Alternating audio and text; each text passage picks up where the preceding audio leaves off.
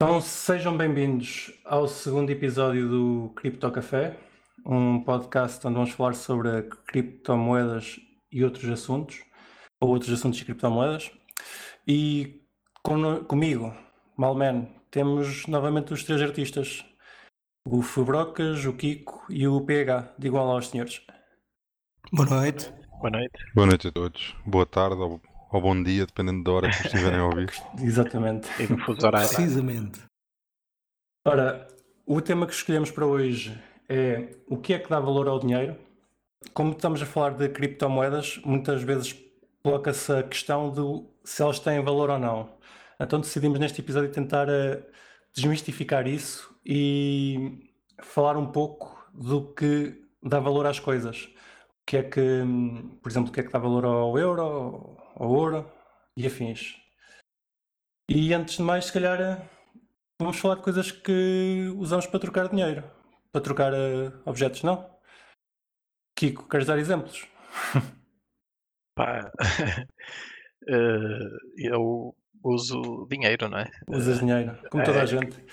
Que outra hipótese é que temos, não é? Mas eh, também tenho Cash vindo a usar cada vez mais, sim, cash físico sempre possível, pela questão da privacidade. Pá, já chega o que os bancos sabem de nós e tento usar o dinheiro físico o máximo possível. Mas recentemente tenho, até tenho feito uma coisa engraçada com a malta do trabalho, em que pá, um paga o almoço e os outros depois pagam em cripto. E estamos a usar eh, Monero para isso. E é interessante ver eh, uma certa economia que se gera ali à volta da coisa. Uma microeconomia. Sim, e as moedas vão e vêm, e depois há aquela história do ah, não te vou pagar hoje porque está alto ou porque está baixo, prefiro pagar amanhã. e ah, é interessante. Fubrocas, tens alguma coisa a acrescentar? Tenho, por acaso até tenho. Eu, eu, pá, eu sinceramente já não uso dinheiro. há- Aliás, eu não me lembro da última vez que usei dinheiro. Uso muita moeda. uso físico. Moeda, exato. Mas eu, pá, eu sou muito apologista daquela, daquela diferenciação entre dinheiro e moeda. Porque acho que é o facto de nós utilizarmos às vezes a palavra errada, hum, não propositadamente, que faz com que as pessoas às vezes não consigam perceber mesmo o valor da Bitcoin ou o valor do dinheiro em si.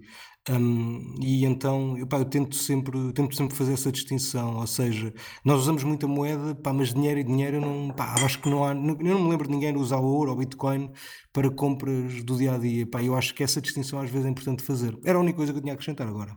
Sim. Eu sei que há sítios em que, hum, por exemplo, uma, que criam as tais microeconomias, como o Kiko estava a falar, em uma região. Por exemplo, tem uma, uma moeda própria e acabam por utilizar essa moeda própria para, para dar um- uma espécie de ar fresco às economias locais. Também acaba por existir um, um pouco isso. É, eu- exato, em Inglaterra, por exemplo, em Bristol, quando eu vivia lá, eles tinham uma moeda, pá, agora não estou a lembrar do nome, mas era uma moeda de Bristol, em que basicamente os comerciantes locais aceitavam, pá, mas não tinha valor fora de, de Bristol, basicamente, só, só era utilizava dentro da cidade. Então, e quais são as principais características do dinheiro? O que é que vocês têm a dizer disso? O que é que para vocês dá, dá valor ao dinheiro? PH? Voltando um bocado atrás à tua pergunta do que é que é o dinheiro. O dinheiro é uma forma, em última análise, de, sei lá, de uma pessoa conseguir exprimir valor a outra.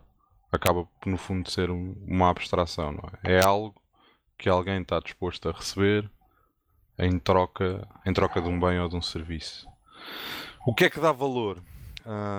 E como sei que, no futuro as perguntas vão por aí, se calhar para antecipar um bocado, hum, da questão de se o que dá valor é se o dinheiro tem em si um valor intrínseco ou um valor extrínseco. Hum, eu acho que apesar de tudo, o que dá hum, valor ao dinheiro mais do que outra coisa qualquer é a crença, é a crença dos participantes de, quer dizer, que estão ne- nessa realidade de acharem que, que- quer dizer, de estarem dispostos a trocar bens ou serviços por- em troca daquilo.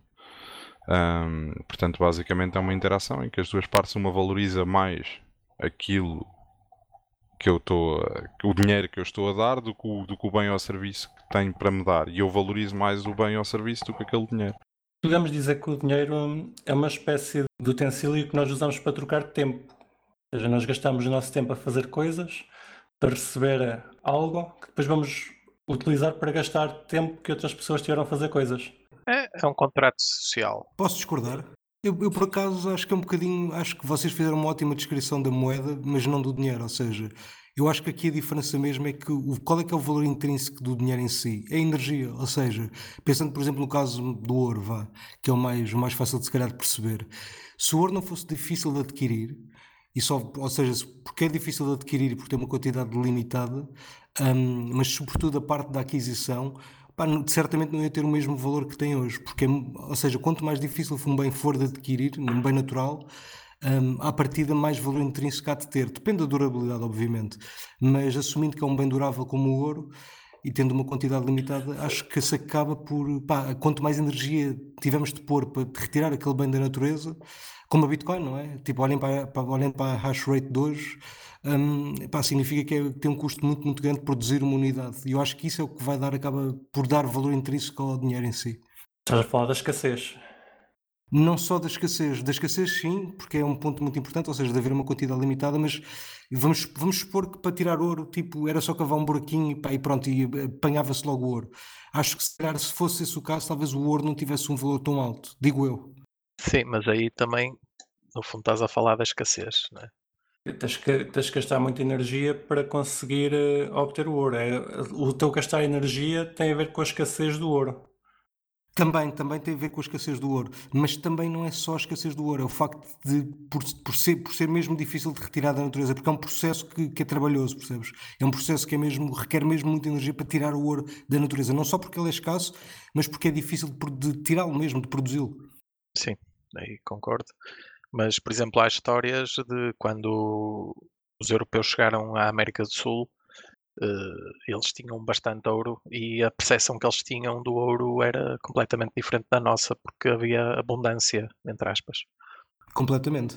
Tanto foi um dos fatores que ajudou na altura os Estados Unidos a ser a conseguir, pá, conseguir desenvolver muito, não é? Estamos a falar no, no período pós-guerras, da primeira e da segunda, um, e claramente que foi haver muito, muito ouro e as pessoas estarem na caça ao ouro, basicamente, que, epá, que ajudou também a economia deles naquela altura a desenvolver-se mais. Sim, e toda a, a, conquista do Oeste foi, foi com esse pretexto, no fundo. Mais do que expulsar os índios, não é? Precisamente. Ok, acho que concordamos todos que o ouro tem valor. Ah, eu não sei se concordamos todos, por acaso. E agora, agora depende um bocado também do cenário que estamos, que estamos uh, porque eu acho que, apesar de concordar parcialmente com o que o Febroca está a dizer, concordo parcialmente também com o que o Kiko disse e um bocado na, na, na sequência do que eu tinha dito também, que é isto, apesar de ser verdade que o ouro é difícil de produzir e apesar de ser verdade que há um custo de produção ou o custo de aquisição disso também é verdade que está subjacente não só, não só todo um contínuo histórico, como também está subjacente um acordo, quer dizer, que deriva desse contínuo histórico, mas um acordo entre as várias pessoas que reconhecem ao ouro esse valor. O que não tem de ser necessariamente o caso quando, quando há um corte muito grande uh, chamemos-lhe assim, do tecido civilizacional. Por exemplo, durante a guerra da Jugoslávia, um, o ouro não era propriamente a moeda de troca que as pessoas estavam mais interessadas em ter ou receber. Uh, porque depois há. Porque quando há uma quebra do tecido civilizacional, ter, sei lá, eu ter ouro em casa pode ser útil eventualmente quando a economia recuperar e quando esse consenso voltar a existir, mas no caso da Jugoslávia, por exemplo, as pessoas armazenavam riqueza e usavam como moeda de troca cigarros e gasolina, uh, que lhes eram, que também eram escassos, uh, mas que lhes eram vistos como mais útil naquele consenso da sociedade que existia na altura. Tinha utilidade que o ouro não tinha. Sim, quer dizer, e reconheciam, reconheciam a utilidade e reconheciam uma forma de conseguir guardar o valor, o valor de, de, do seu trabalho ou, do, ou, dos serviços que estavam a prestar. Não é? Preferiam prestá-las em troca, em troca disso do, do que em trocador, eventualmente, porque, porque o ouro não era tão procurado. E portanto o valor, o valor do ouro acaba por não ser objetivo e estar um bocado também dependente, e quem diz o ouro diz outra coisa qualquer, também dependente do consenso social que se gera à volta disso. Eu concordo 100% contigo. Hum, acho que hoje em dia temos é uma questão que é interessante, que é a globalização. Ou seja, será que se, se isso acontecesse na Jugoslávia hoje, bom, não há Jugoslávia, bom, hum, se isso acontecesse, por exemplo, aqui em Portugal hoje, que será que o impacto seria igual? Ou seja, tipo, como, a- como nós conseguimos ir buscar mais facilmente produtos fora da nossa região geográfica, será que nós iríamos dar a mesma utilidade, por exemplo, a tabaco ou ao que quer que seja, e não a ouro, por exemplo? Em caso de guerra, duvido.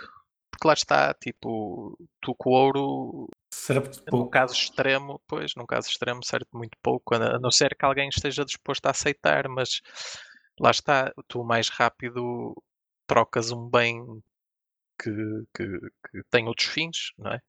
Eu costumo sempre dizer isso em relação ao Bitcoin ou às criptomoedas. Pá, isto é muito bonito, mas se não houver internet, não serve nada.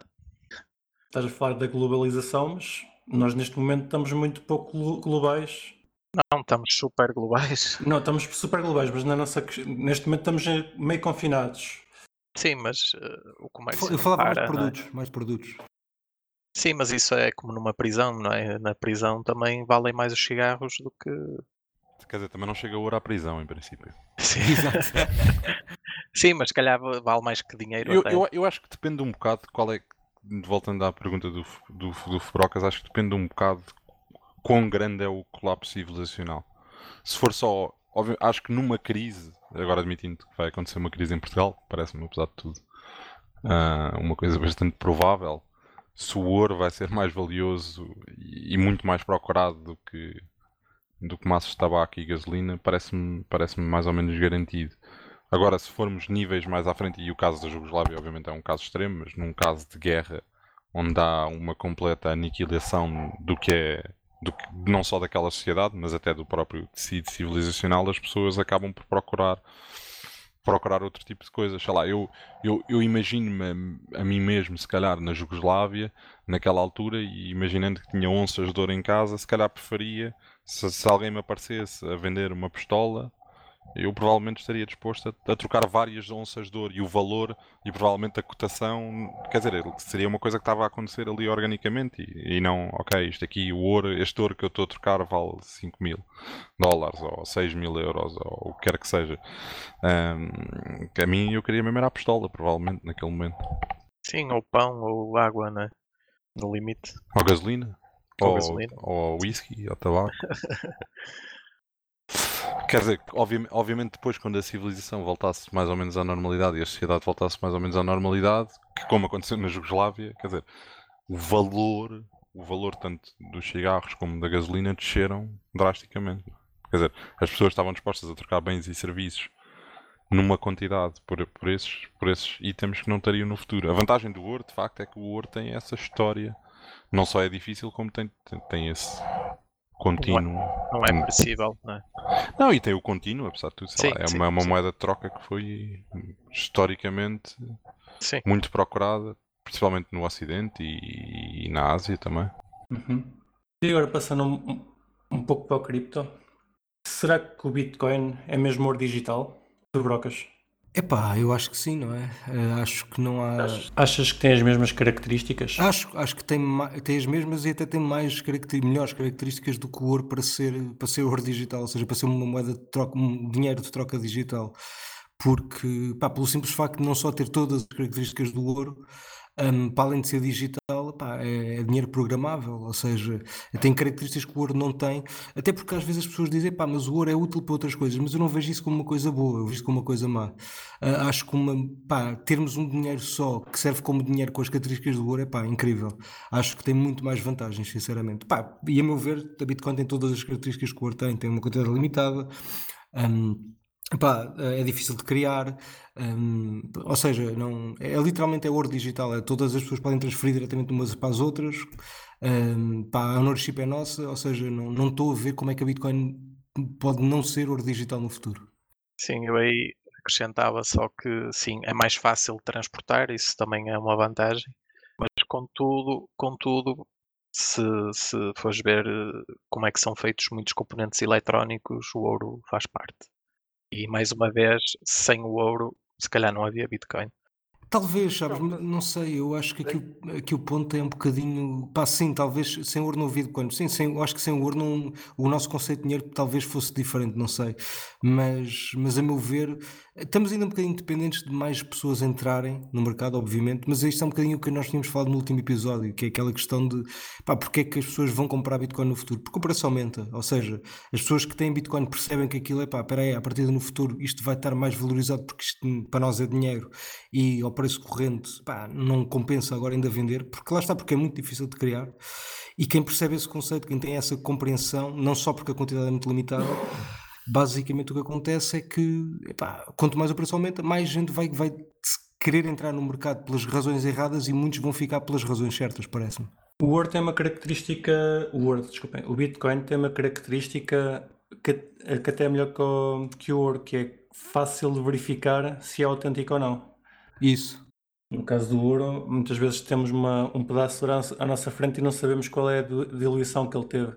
E os governos, os governos, monarquias, ao longo dos anos, também aproveitaram um pouco isso.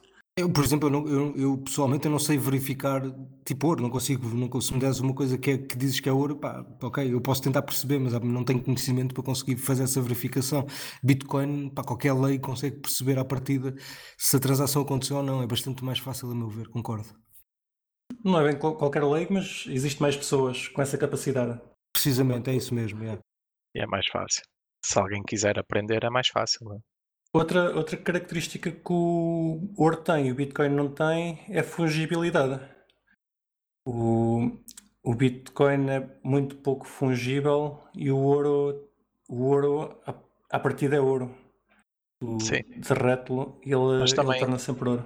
Também consegues eh, ver a proveniência no ouro, ainda assim, de que mina foi minado. eh, há determinadas características no ouro que te permite perceber eh, se foi tirado do chão na África do Sul ou na América.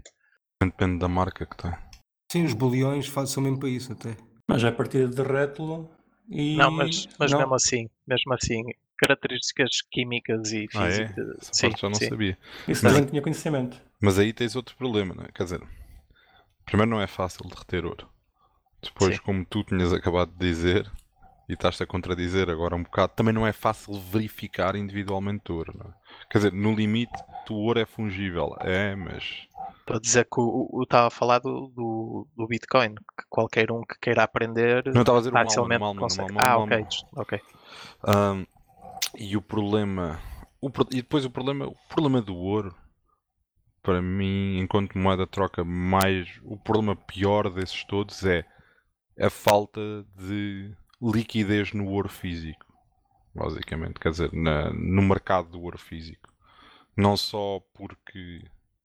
ah, tem quer dizer, na compra e na venda pagam-se taxas grandes não há propriamente, quer dizer, não há, ao contrário da Bitcoin, por exemplo, exchange, quer dizer, todas as exchanges funcionam 24/7 e, portanto, uma pessoa consegue entrar e sair do mercado com alguma com alguma rapidez, mesmo nos maiores, nos melhores brokers de ouro físico, estamos a falar compras e depois queres vender e pagas, pagas 7% de taxa para vender, não é? Sim, e depois também, olha, por exemplo, o caso de Portugal, quando foi a crise, que queríamos vender ouro e, não podíamos.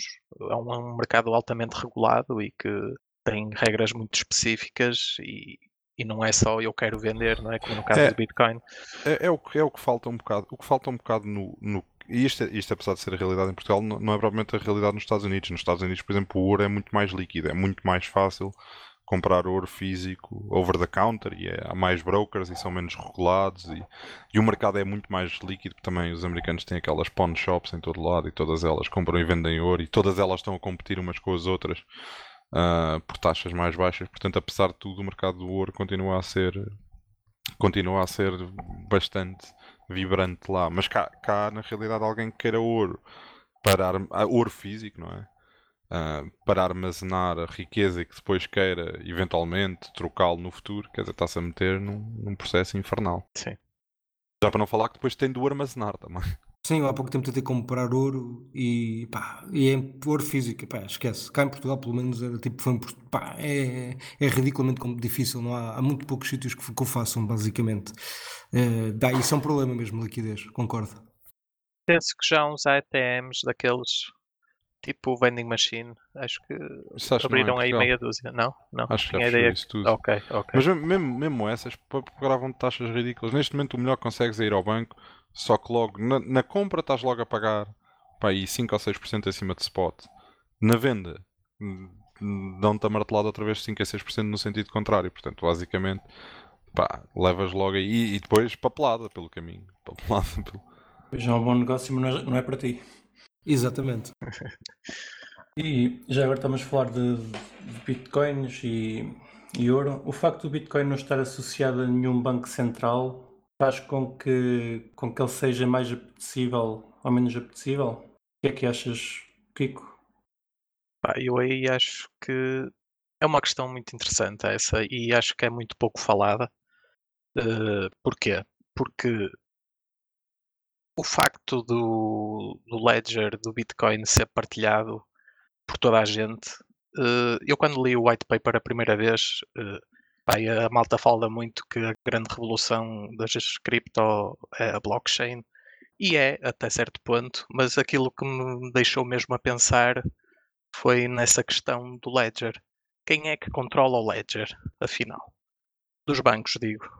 É uma pergunta que, pá, até deixo aí à malta que está a ouvir e que acho que era interessante que tentassem descobrir. Eu tentei, não consegui. Eh, e acho que é um dos grandes pontos do Bitcoin e das cripto em geral, é esta coisa de que ao ser ao não estar associado a um governo ou a uma entidade central, seja um banco central ou um governo, seja o que for, eh, ou seja, sendo apolítico, no fundo, é um- uma questão muito política. Acaba por ser muito político por ser apolítico. Não é? No, no, no, no, no bloco no bloco no primeiro bloco, no Genesis Blocks de- de- do, Bitcoin, o Satoshi escondeu uma mensagem, não, não sei, é mais ou menos conhecido, não é? Mas talvez alguns não saibam. Mas no primeiro bloco está eh, de uma forma mais ou menos críptica, como o Satoshi nos habituou, não é? Eh, Uma mensagem que diz eh, 3 de janeiro de 2009, eh, Chancellor on brink of second bailout for banks. Ou seja, eh, o Bitcoin não é uma coisa muito falada, mas o Bitcoin acaba por ser um, um ato político, no meu ver. Se nós, se nós até formos ver o que é o Bitcoin, o Bitcoin é o, banco, é o próprio Banco Central, não é? Ele próprio é um Banco Central.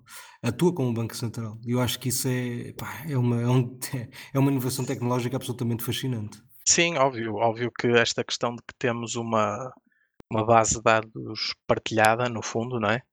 Mas e, e em que todos podem fazer eh, entradas e adicionar eh, blocos neste caso, não é? Eh, mas mas eh, seguindo regras muito específicas, não é? Isto agora a falar do que é que é a blockchain, afinal, no fundo, é uma base de dados partilhada, não é? Eh, em que qualquer um, desde que cumpra as regras do jogo, pode fazer entradas, mas nunca pode alterar o que, o que está para trás, não é? Ou se quiser alterar, tem um custo astronómico. Pois, neste caso, o famoso 51 attack, não é? Mas a mim isto levou-me a pensar na questão de, ok, mas então como é que isso funciona no mundo atual? Como é que é o ledger controlado ao nível mundial? É pelos bancos centrais e quem é que os controla a eles? É, é tão opaco que não sei, não sei. Essa questão só te apareceu no fim de leres o, white paper? Sim, a primeira vez que eu pensei nisso foi depois de ler o white paper, porque ao perceber a, a- a mudança fundamental que era, neste caso com o Bitcoin, de que todos tínhamos acesso a esse ledger e que todos temos uma cópia do mesmo e podemos verificá-lo, não é? E no fundo garantir que não há matrafoscas, não é? Maradas, coisas esquisitas a acontecer, eh, levou-me a pensar, ok, mas então como é que como é que isso se processa no mundo real? Como é que isso está a ser feito entre os bancos, entre os bancos centrais e Eu por acaso fiz o processo um bocado invertido. Eu para aí em 2010, 2011 vi um, um documentário que talvez alguns conheçam, que é o Zeitgeist. Sim, que tem Uhum. um- uma carrada de teorias da, da conspiração. Sim, eles, sim. têm, eles têm lá essa de como é que os bancos centrais criam o dinheiro. E eu só, pronto, após ver o documentário, fiquei um bocado traumatizado, não só com isso, mas com o resto também. Sim. E, e depois, quando apareceu o Bitcoin, eu achei a ideia interessante, mas ao início não acreditei muito. Não, não percebia como é que uma coisa descentralizada, que ninguém tem poder, como é que ninguém tem poder, quer dizer, que ninguém pode controlar, como é que isso se tornava hum, seguro. Até que para aí em 2013, no final de 2013, comecei a minerar e, e esse caminho é que me fez perceber que realmente a coisa é bastante segura.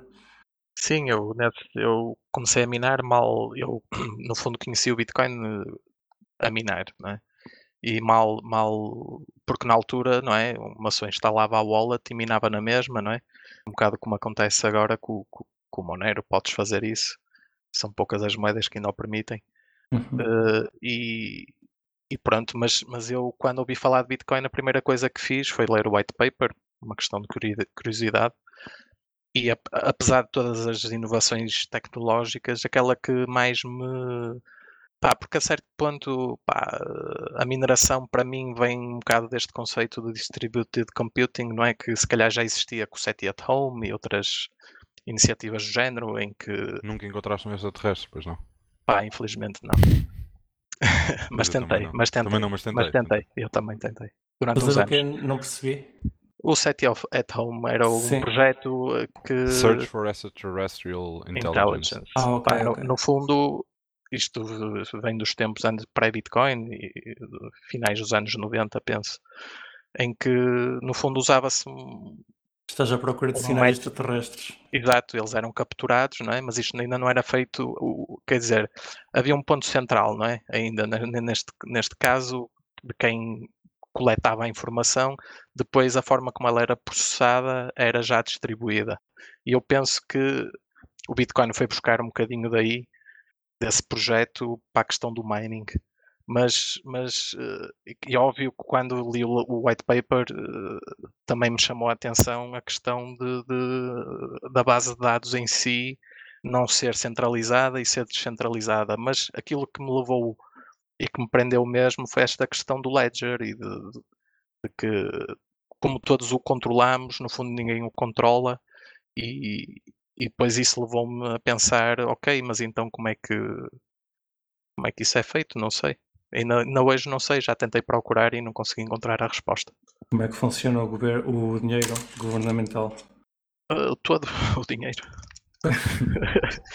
Acho que isso dava uma conversa, uma conversa bastante longa.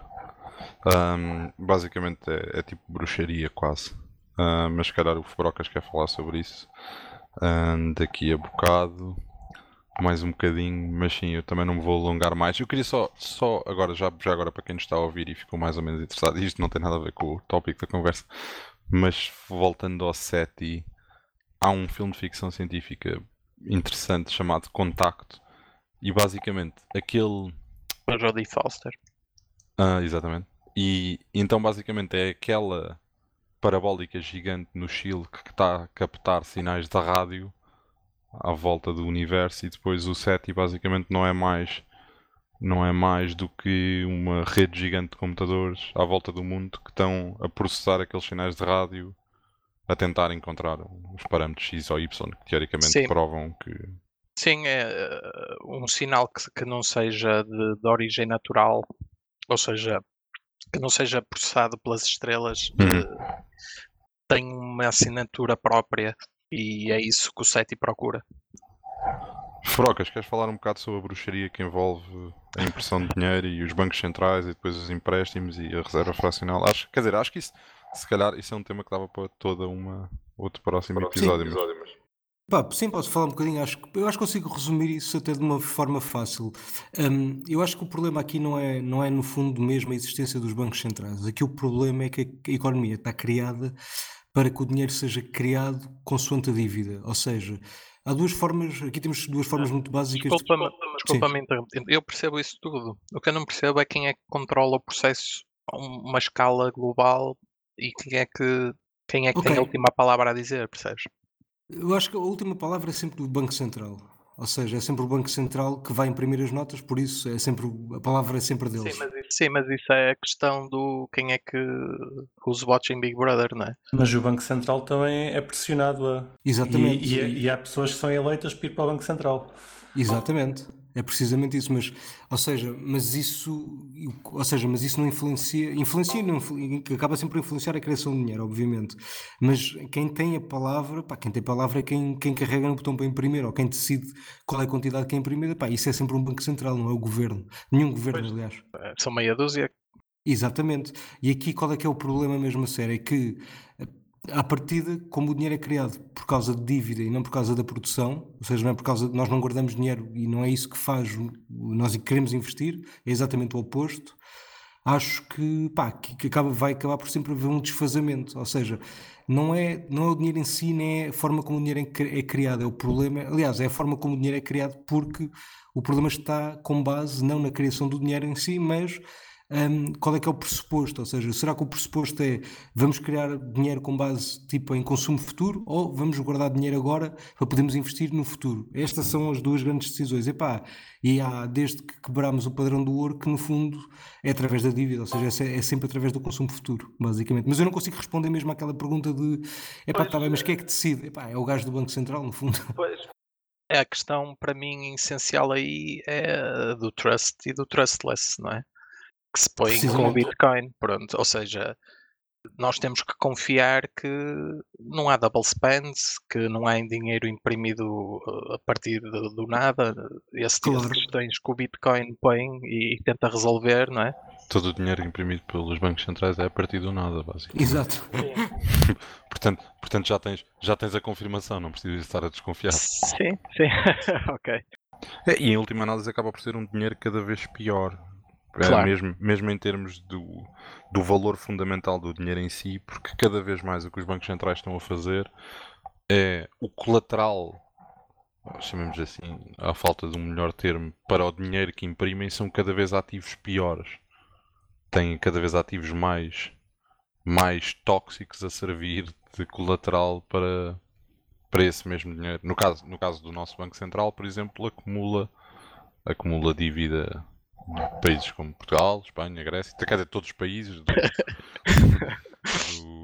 mas, mas, Ativos eu acho que, mas eu acho que se estivesse aqui numa conversa, olha malta, eu queria este dinheiro backed pela dívida portuguesa. Vocês querem começar a usar isso, vocês fugiam. Portanto, o problema, o problema acaba por ser. O, o Frocas há bocado disse que o problema não era tanto os bancos centrais. Eu, eu acho que acaba por ser bastante os, os bancos centrais.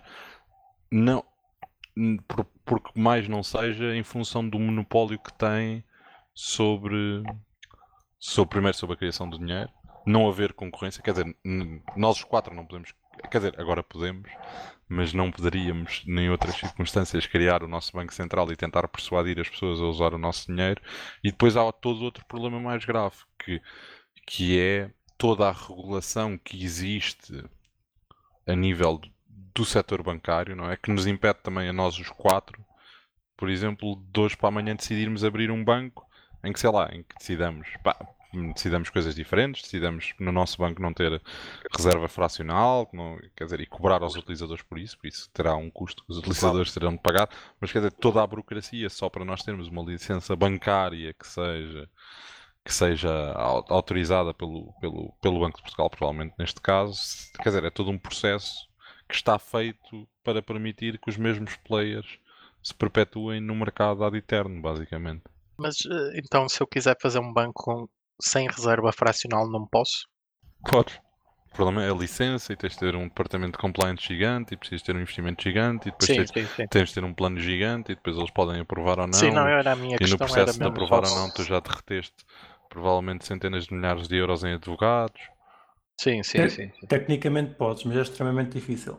Exato. Recente- recentemente houve, houve um, houve um referendo na Suíça até sobre esse tema, um ou dois anos atrás, ahm, que era um referendo se para proibir os bancos de fazerem reserva fracional. Ahm, teve 30% de votos a favor, 30% de votos de votos a favor e 70% contra, qualquer coisa assim, não me lembro exatamente, mas foi mais ou menos. Mas, quer dizer, mais, mais do que os resultados do, do referendo, o que é interessante é que primeiro tenha existido o referendo e que tenha existido, depois houve, gerou uma grande discussão no, quer dizer, na, na, Suíça, que não deixa de ser interessante, quer dizer, mesmo em, mesmo em termos comparativos, esse tipo de discussões acontecerem na Suíça e isso em Portugal era, sei lá, é um bocado tipo aquele filme de ficção científica que eu estava a falar há bocado. Sim, mas eh, uma coisa é ter eh, a discussão, a outra é chegar ao referendo. Eles nisso realmente estão muito à frente. Estão, completamente. Já agora, para quem nos está a ouvir, a reserva fracionária é o que faz com que o banco só precise ter uma parte do dinheiro que nós depositamos com ele. 10%. Certo? É 10% cá na Europa? Sim. Quer dizer, acho, acho que depende de, de jurisdição para jurisdição, mas por acaso não sei os números da Europa. 10% cá na Europa, é. É, tenho, tenho ideia que sim. Mas tem um, tem um problema adicional, que é leva, leva os bancos, basicamente, transforma os bancos numa entidade muito parecida a um alcoólico numa mesa de roleta num casino. Sei lá, Sim, os bancos sim, depois sim, têm sim. o maior incentivo possível em, em, em ir para o casino com o teu dinheiro. Sim, tu metes lá 100 euros, eles só têm que ter 10. Sim, sim. Sim, mas a Bitcoin acabou por resolver isso, não é? Ou seja, se os bancos centrais querem fazer o mesmo sistema, pá, não tem problema, ponham o vosso dinheiro público e nós não nos importamos. Ou seja, se eu souber qual é que é a conta do Banco Central e qual é que é a conta dos bancos e puder seguir o dinheiro, é pá, não tem problema absolutamente nenhum. Pois, Eu aí discordo, eu aí discordo. Não acredito que o Bitcoin resolva isso. Porque tu, a partir do momento que depositas o teu Bitcoin num exchange ou num banco, que eu acredito que no futuro os bancos vão aceitar depósitos, tu vais continuar a não ter a certeza se o teu Bitcoin lá está. Eles vão. vão Depois podem fazer exatamente opinião, o mesmo jogo. exatamente, na minha opinião, eles vão dificultar com que tu consigas auditar se, se todo o dinheiro que eles lá têm é o depósito de toda a gente ou não. Sim, mas tu quando envias para lá o Bitcoin tens o, o endereço, não é? E podes ver o que é, o que é que está naquele endereço ou não está. Mas quer dizer, mas, mas é- isso é como uma exchange. Mas, tu, mas calma, tu numa, numa exchange mandas para o teu endereço, não é? Imagina, uma, uma exchange qualquer, algumas permitem-te gerar o teu próprio endereço, mas o dinheiro não fica parado no teu endereço, não é? Sim, mas consegues auditá-la só. Ou seja, o meu ponto é só da auditação. O que eu quero dizer com isto é, se houver transparência, pá, eles até podem fazer marosca, mas não conseguem fugir da gente saber que eles fizeram marosca. É só isso. E depois já tens coisas tipo Liquid e não sei o quê que vêm dificultar-te aí ah, a possibilidade de fazer marosca ou não. E depois tens, e depois te, podes ter outro tipo de marosca também. Podes ter, imagina, eu posso ter um address, eu, po- eu posso ter um, um address com o dinheiro, não é? Mas ter, quer dizer, porque esses, esses- um banco, por exemplo, tem relações contratuais com outras entidades. Ahm, e posso ter um compromisso legal que me obriga a transferir aquele dinheiro sobre a, se a condição X acontecer e que tu, utilizador final, não saibas.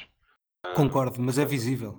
Sim, quer dizer, é visível que está lá o dinheiro, mas não é visível a parte do contrato. Portanto, apesar de tudo, ah, idealmente as pessoas não utilizarão bancos, ou quer dizer, ou serão particularmente. Mas voltamos um bocado ao tema da primeira conversa. Isso, isso, é, sim, isso é o ideal, não é, não é o, que eu, o que eu acho que vai acontecer. Mas te- tens, tens uma, uma, uma, uma coisa fácil que já acontece neste momento: é como é que tu sabes que os tethers, os USDTs, existem todos, ou seja, que eles têm o dinheiro todo num banco. Não sabes. Não sabes, Não não, sabes. Exato. Acreditas que, está, acreditas que tenham. Mas é diferente. Isso é diferente. Exato, é porque diferente, o- exato. Porque, porque aí tens uma coisa, teoricamente, no caso do Tether, tens um valor, quer dizer, aquilo tem um peg e há algo que teoricamente é extrínseco à rede, que existe em algum lado e que lhes permite gerar, gerar, cunhar mais moedas, não é? Ahm, agora, como é que tu auditas isso? Não auditas, mas por boa razão até. No caso, no caso do Tether em específico, eu acho que as razões pelas quais eu já agora eu acredito que eles têm os fundos que têm, mas eh, novamente é, é uma questão de crença. Exato, eu também acredito, mas lá está, não há nada que nos. É uma crença. Mas aí o problema é, no momento, a partir do dia que eles digam, e atenção, eles não são propriamente a Circle com o USDC ou, ou, ou as outras stablecoins que existem, que são regulamento roladas num país, tipo, sei lá, nos Estados Unidos, por exemplo. Hum, a partir do dia em que eles digam onde é que está o dinheiro dos bancos, e ainda por cima tendo em conta que o, que o dinheiro deles está em dólares, ou achamos nós que potencialmente está em dólares, o, o dólar tem uma coisa, tem uma característica muito especial, que é, independentemente de onde quer que esteja, o controle, o controle que o, que o- Department of Justice eh, americano tem sobre qualquer entidade que lide com dólares é gigante. Portanto, eu acho que no dia que, que o Tether, quer dizer, ok, temos aqui, auditamos, isto é onde está o nosso dinheiro. Eles basicamente iam ter as, as contas X no dia a seguir. Também é E verdade. aí, e aí o dinheiro, aí na realidade o Tether ia deixar de, de servir alguma coisa, de valer alguma coisa, porque o dinheiro ia ser todo, o dinheiro ia ser todo retirado. Hum, mas sim, aí não, aí não tens, mas isso aí, isso aí é o problema que existe. Isso aí é um problema adicional que existe em qualquer, em qualquer, e mesmo qualquer outra blockchain, em que tu tentas relacionar coisas que existem no mundo externo à rede. Portanto, tu aqui tens um, o, valor, o dólar que teoricamente está relacionado ao, ao valor que está ao valor que está cunhado na moeda. Mas é a mesma coisa também. Quer dizer, é quando, quando eu começo a ouvir também muita, e agora se calhar vamos pedir, perder alguns seguidores, ah, mas quando começo a ouvir grandes, grandes loucuras sobre, sobre relações contratuais e os ditos smart contracts e a ligação dessas relações contra- contratuais a, a bens físicos que existam fora da rede é sempre uma coisa muito complicada, porque, porque depois a questão dos direitos de propriedade precisam sempre de um enforcement, e principalmente se, se o- se o direito de propriedade existe externo à rede, não é? se estamos a falar de uma casa, é preciso sempre um enforcement de uma entidade exterior. E se, se essa entidade exterior acaba por ser o Estado à mesma, que Sim, provavelmente acabará por ser, quer dizer, a diferença acaba por ser zero, ou em última É análise acaba por ser ainda pior em Sim, termos de privacidade e se for uma rede pública que qualquer pessoa consegue ver quem é que é o proprietário daquela casa. O que se calhar não é. Se, pá, sei lá, se eu for tipo. Se eu for aí um ganda gangster e souber que aquela casa é do Cristiano Ronaldo e antes não sabia que era do Cristiano Ronaldo, se calhar pá, olha, azar para o Ronaldo, vou arranjar aí um, um grupinho e vamos entrar pela casa adentro porque provavelmente Sim. é um bom saque. eu aí concordo que os tokens têm esse problema quando, quando se confrontam com o mundo real. E nesse confronto entre o mundo real e digital, pá, vai haver muitos problemas a resolver ainda. Eu concordo, acho que aqui a única vantagem é mesmo se o governo tiver contra ti em algum momento do tempo, percebes? Ou seja, vamos supor que, pá, hoje em dia nós temos os registros, registros todos, pá, normalizados, ou seja, vamos a... Pá, agora não estou a lembrar do nome do, do onde um gajo vai registrar as casas e etc, mas pronto. Ah, o registro. Exatamente, registro predial, obrigado. Hum, pá, basicamente vamos supor que um dia, tipo, pá, o governo do- pá, vai contra as pessoas que têm Bitcoin e querem tirar os bens das pessoas que têm Bitcoin. Epá, se eu tiver o registro da minha casa numa blockchain, epá, eles podem me tirar, mas eu tenho alguma forma de um dia provar que, pá, isto foi meu num momento qualquer do tempo. Pá, isso pode ser útil. Não estou a dizer que é bom, que é mau. pode Mas agora imagina. Mas agora Mas imagina precisas de alguém que enforce isso. Não, não. E que é o Estado. Mas o problema não é esse. Agora imagina, tu no registro predial tens a casa. Depois aí há um problema, há um problema diferente, não é? Que é quando os registros colidem um com o outro. Claro. Ok, imagina que a tua casa no registro predial está registada em teu nome. Mas agora nós fazemos um contrato através de uma blockchain qualquer em que fica contratualizado que a tua casa agora é minha. Ahm, qual é que é o contrato válido, não é? Ahm, porque, porque a questão aí, se achares que o Estado está assim tão contra ti e houver outro registro que não esse registro que está na rede, há sempre forma de alterar o outro registro, não é? Que não. Meu amigo, o meu amigo fez isso aí nessa blockchain, mas nós não temos nada a ver com isso. Concordo. Mas, mas, eu, mas é o que eu estou a dizer, eu concordo com isso tudo. Ou seja, pá, mesmo que um dia digam assim, pá, malta, agora só tenho que fazer o registro na blockchain. Pá, tá bem, vou fazer na blockchain e vou ao, ao registro predial na mesma por um descargo de consciência. Mas o meu ponto é, ok, eu, eu- mesmo, mesmo uma situação má, que um governo está contra nós e que o registro predial é que vai ser sempre o, é pá, a última decisão, não é? Acho que nesse ponto, eh, pelo menos temos uma, pá, temos um argumento a nosso favor, temos uma, uma prova a nosso favor se for necessária, estás a ver? Não é que seja útil e não é que vá resolver o problema, mas epá, é sempre algo a nosso favor. Pode ser qualquer coisa. Sim, e se calhar, e se calhar num país, se calhar num país tipo a China, seria talvez útil ter qualquer coisa desse género. Mas já agora, já que estávamos a falar de coisas extrínsecas à rede, e por acaso vi uma notícia esta semana mais ou menos interessante, porque há, há uma, das, uma das formas, teoricamente, que foi, que é apresentada para, para, quer dizer, para apresentar ou para introduzir dados extrínsecos à rede, e nomeadamente isto é muito comum nos, nos, nos, nos prediction markets, por exemplo, é arranjar oracles. E ainda, este, ainda esta semana, que era, é, se calhar, Malman, isso está para todo outro, outro, outro programa, mas queria só dar um, um exemplo giro de uma coisa que aconteceu esta semana, que foi a, a Coinbase lançou o seu Oracle do que é o preço do Bitcoin dólar. Portanto, basicamente agora, se- ok, vamos admitir que nós eh, criamos esta Decentralized Exchange, criamos uma Decentralized Exchange amanhã e precisamos de um, de um input value para o Bitcoin dólar, fazemos através do que basicamente é uma API assinada pela, blockchain, eh, pela, pela Coinbase. Que méritos é que isso tem e quão descentralizado isso é? Isso é, isso é toda outra, outra pergunta eu tenho sérias reservas que isso tenha grande utilidade. Porque sei lá, porque se os Oracles, para os Oracles terem qualquer tipo de utilidade, têm de ser o mais resilientes possíveis e tem de haver o maior número de, de Oracles possível e tem de haver uma forma de conseguir incentivar esses Oracles a não aldrabarem. O que no caso da Coinbase, quer dizer, é uma questão vagamente reputacional, talvez. Entramos um bocado outra vez no problema de- dos mercados tradicionais como Wall Street e outros, é? em que também eh, tens problemas semelhantes. Sim.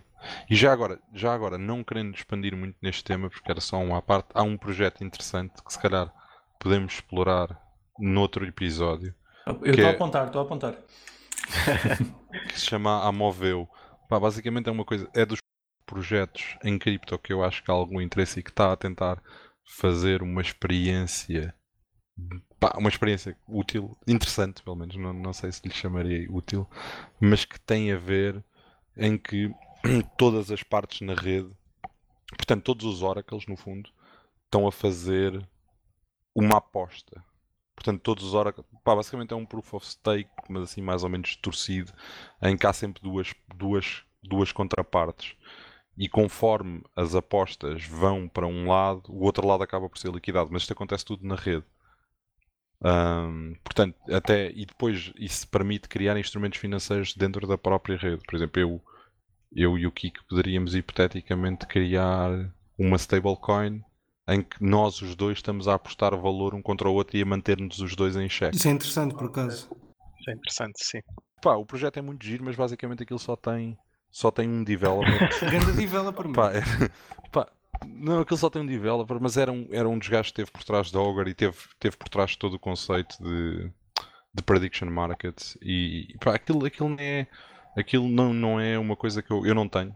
Não tenho nenhuma moeda daquelas. Eh, Aquilo é muito difícil de.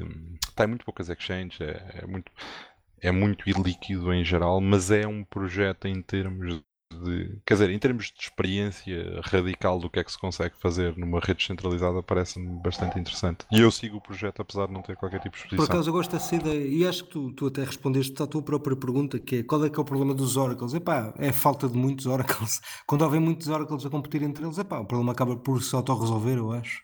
Yeah. Sim, desde que tu consigas que eles dentro, dentro da rede tenham incentivos, idealmente, desde que eles tenham incentivos dentro da rede, os idealmente, se eles tivessem incentivos fora da rede, que é, o, que é basicamente é o que acontece no caso do Proof of. Work, basicamente é um, é um incentivo, quer dizer, não é um incentivo externo, que acaba por ser uma valorização que vem externa à rede, mas, mas se isso não se conseguir, no caso dos Oracle parece muito complicado de conseguir, ah, tu conseguires ter qualquer coisa que dentro da rede em si resolve esses conflitos de forma quase automática parece muito interessante, pelo menos em termos Há um de vocês, acho que foi o Malman, que disse que era a reputação, e eu concordo, acho que neste momento é a reputação do, do próprio Oracle. Se um Oracle faz merda, epá, já ninguém o vai seguir à partida. Ou... Eu não, eu não adoro modelos de reputação. É que o problema, o problema de modelos de reputação é que acabas por ficar um bocado como. Por, por ir um bocado para aquilo que o Kiko estava a dizer. A partir do momento que entras em modelos de reputação, vais acabar a ter ah, outra vez as entidades. Entidades demasiado grandes, e não só demasiado grandes, mas o beneplácito estatal, ou entidades que tenham que estejam em termos estejam em sítios que, que a regulamentação as obriga a fazer uma coisa ou outra. E, e depois o problema aí é que tu depois acabas por ter uma série de oracles, chamemos assim, que, que acabam por, por estarem ligados a jurisdições. E se o problema for só um problema de reputação, o problema é que muitas jurisdições, quando determinam as regras regulatórias, acabam por combinar umas com as outras, não é? Portanto, tu basicamente podes ter todos os oracles a serem legit, entre aspas, dentro daquilo que são as regras do que eles podem fazer. Simplesmente estás a falar de uma coisa que era tipo como se fosse uma Moody a dar, eh, dar os ratings aos, aos países. Pois. É um ponto de centralização. Sim. E, e é Moody teoricamente. É Moody teoricamente é uma coisa. Pá, se fores falar com qualquer entidade, com qualquer entidade financeira, quer dizer, é uma coisa com uma grande reputação. Não é? Bom, que é uma anedota, isso é uma anedota hoje em dia, depois de tudo o que já passámos, tipo, é ridículo, pois. mas sim, é verdade. Principalmente em Portugal, pá, se fosse. Esses gajos. Uma tá doença, isso é uma doença até, eu acho. É o cancro do sistema. mas isso acho, acho que é um problema, é um problema que não é só daí. Qual- Qualquer instituição que se torne demasiado grande, mais tarde ou mais cedo, acaba por se corromper de uma forma ou de outra. Acho que aqui há uma frase que, pá, que eu vou dizer do Star Wars que acho que explica isso tudo muito bem, do Palpatine, que é All who gain power are afraid to lose it. E, pá, e é literalmente isto, acho que sem tirar nem pôr. Sim, pá. Não criámos as cripto para centralizar, foi exatamente para o oposto. E acho que é aí que temos que ter o foco, isto na minha opinião. Voltando um bocadinho ao, ao valor das moedas, ou do, do dinheiro, aliás, vocês acham que faz sentido haver tokens diferentes para diferentes coisas? Como, por exemplo, ah, um token para carregar o, o carro, um, um token para ouvir música. O que é que achas, Fabrocas? Pá, eu, eu, eu repara, eu acho que sim, acho que quanto mais tokens melhor, não significa que eles vão ser úteis, e pá, acho que hoje em dia temos um bocado, já, já demonstramos isso com, com imensas ICOs, etc, que pá, ok, ah, eu tenho um token para, como disseste, para ouvir música, pá, o pessoal vai mesmo usar um token para ouvir música, pá, se calhar não, mas porquê?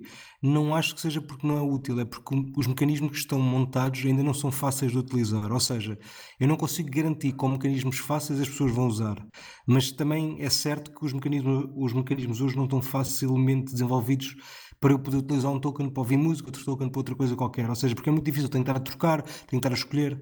Se esse mecanismo for automático, epá, talvez, não sei, eu acho que é bom, acho que é muito bom existirem muitos tokens diferentes para muita coisa diferente. Pá, são úteis, epá, não, não sei ainda, acho que já provámos a utilidade de alguns, mas grande maioria não, acho que a grande maioria ainda não tem grande utilidade. Acho que enquanto forem as- assets digitais, eh, pode fazer algum sentido. Pá, imagina para os jogos, para, para a música, mas em Exato. termos digitais e, e coisas assim, para até eh, direitos de autor para imagens, livros, eh, filmes, seja o que for. Agora, não, não me parece que precisas de um token para isso. Precisas de assina- assinaturas digitais, precisas de sistemas desse género tokens em si têm alguma reserva, sinceramente. Se, se houver uma espécie de atomic swaps, como Exato. ah, ok, tens um token, bah, o Ethereum, e depois com aquilo compras ah, livros, gasolina, seja o que for, aí se calhar faz algum sentido. Mas vais ter sempre fricção do mercado, precisas sempre que haja um mercado que esteja constantemente a comprar e a vender. Eu acho que isso, isso torna, torna o sistema um bocado dependente de terceiros. Posso discordar? Eu vou só discordar por um motivo, porque, por exemplo, pá, isto lá está, é um caso pessoal que ainda não, ainda não, não funciona mesmo. Mas, por exemplo, no caso da, da, da minha startup, da Bityond, pá, a ideia é que nós não tenhamos poder para tomar essa decisão, ou seja, quem usa é quem recebe. Pá, essa pessoa é que, no fundo, é que define depois o que é que faz com o token, qual é a utilidade dele, no fundo. Eu acho que concordo convosco nesse ponto de, epá, tipo, há um problema por causa da liquidez, há um problema porque a pessoa tem de ter e trocar, etc. Um, mas se esse mecanismo for lá está automatizado pelo próprio protocolo, ou seja, não é, não é pelo protocolo, é pelo, pelo, pelo sistema em si, pode não ser um protocolo.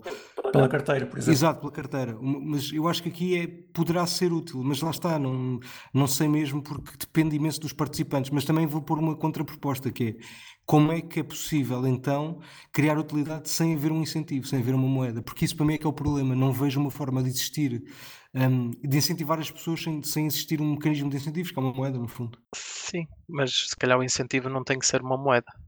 Concordo, assim também é verdade. Mas, como assim, Furocas? Eu por acaso não, não percebo dessa pergunta. Estás tá, estás a falar em termos de redes? Estás a falar em termos de economia em geral? Eu, eu, eu por acaso queria, queria, queria acrescentar uma coisa, mas antes deste, dessa pergunta. Pá, sim, ou seja, há formas de incentivar através, por exemplo, da reputação, ou vamos, por exemplo, olhar para a Wikipedia, ou para, sei lá, qualquer. Bem, Wikipedia agora já não tanto, mas nos early days, vá, há uns anos atrás, ou, ou qualquer rede que seja open source. Pá, o incentivo normalmente é a própria rede, que é, pá, vou contribuir para, aque- para aquela rede porque eu participo naquela rede e, pá, e quero acesso à informação, ou quero acesso a mapas, ou quero acesso a alguma coisa.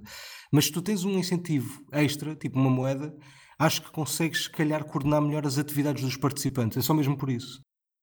Sim, talvez. Eu, eu gostava só de voltar um bocado atrás Ahn, e dizer que apesar de tudo, e respondendo à pergunta do Malman, eu, eu se existirá ou não, se as pessoas utilizarão tokens diferentes ou não para pagar para diferentes serviços, eu acho que vai depender de quão grandes forem as redes.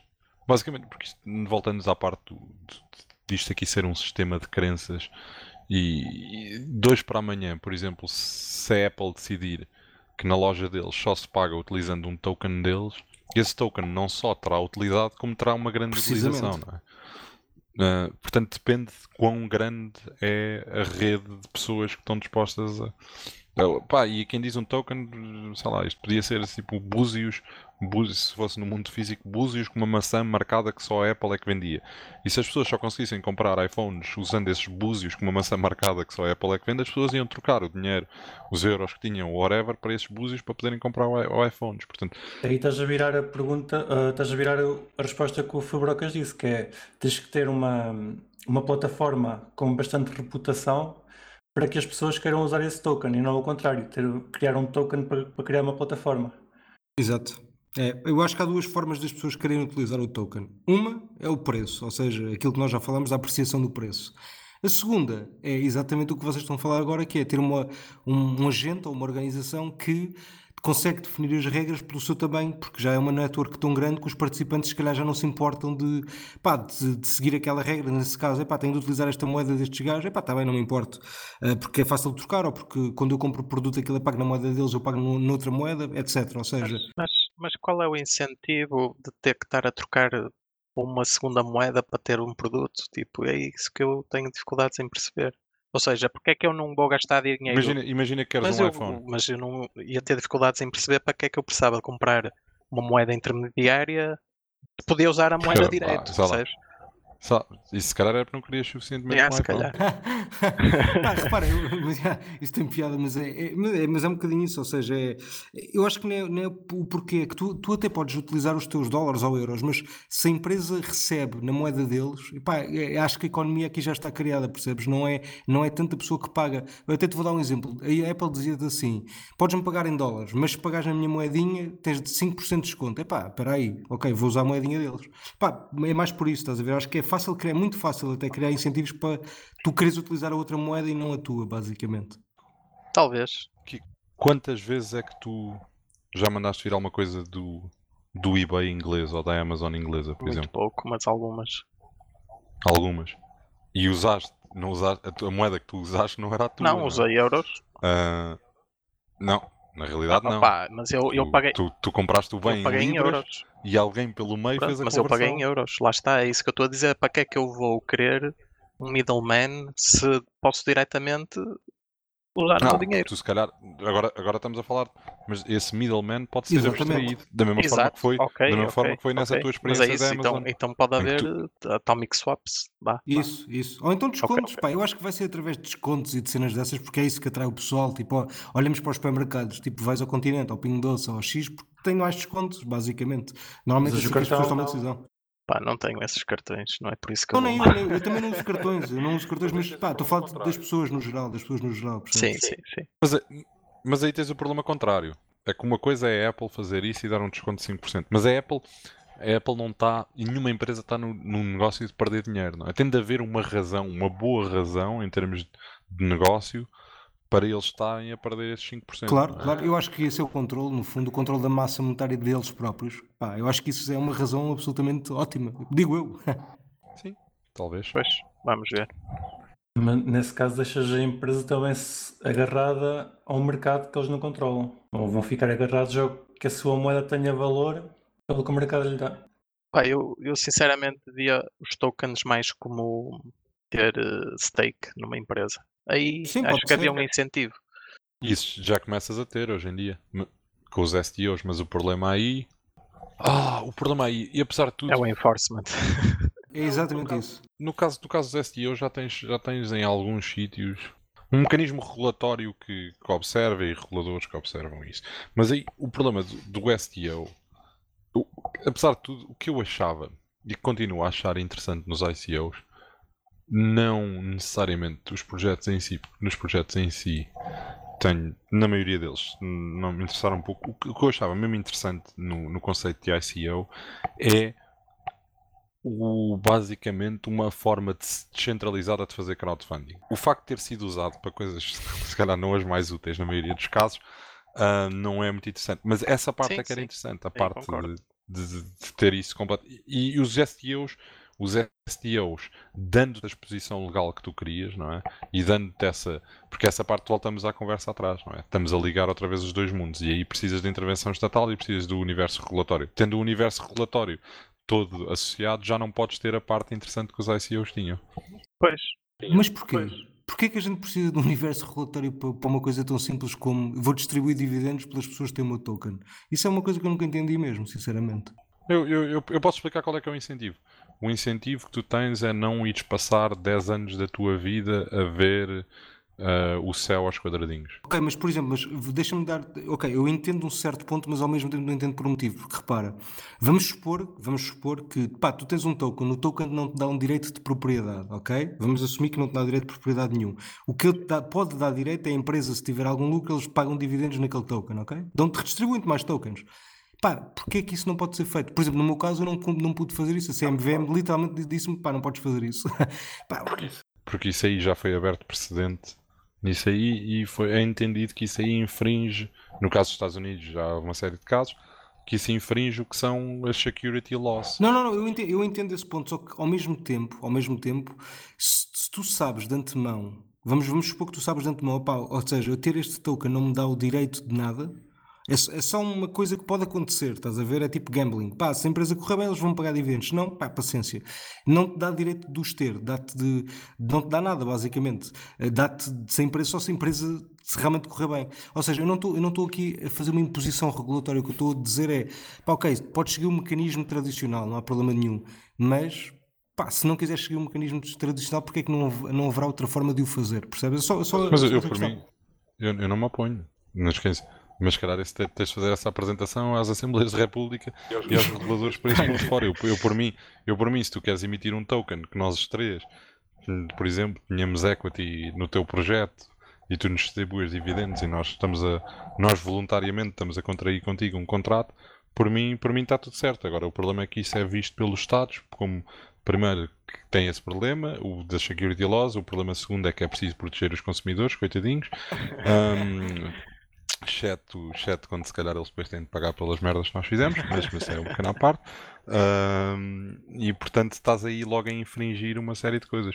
E estás a fazer uma coisa mais grave, que é a coisa mais grave de todas, que é ao fazeres isso e a partir do momento que o Estado aceitasse que tu contratualizasses connosco esse tipo de mecanismos financeiros sem a supervisão dele, quer dizer, estás-lhes a retirar poder. Não é? Claro. Portanto, podes voltar, podes voltar à tua citação do Palpatine.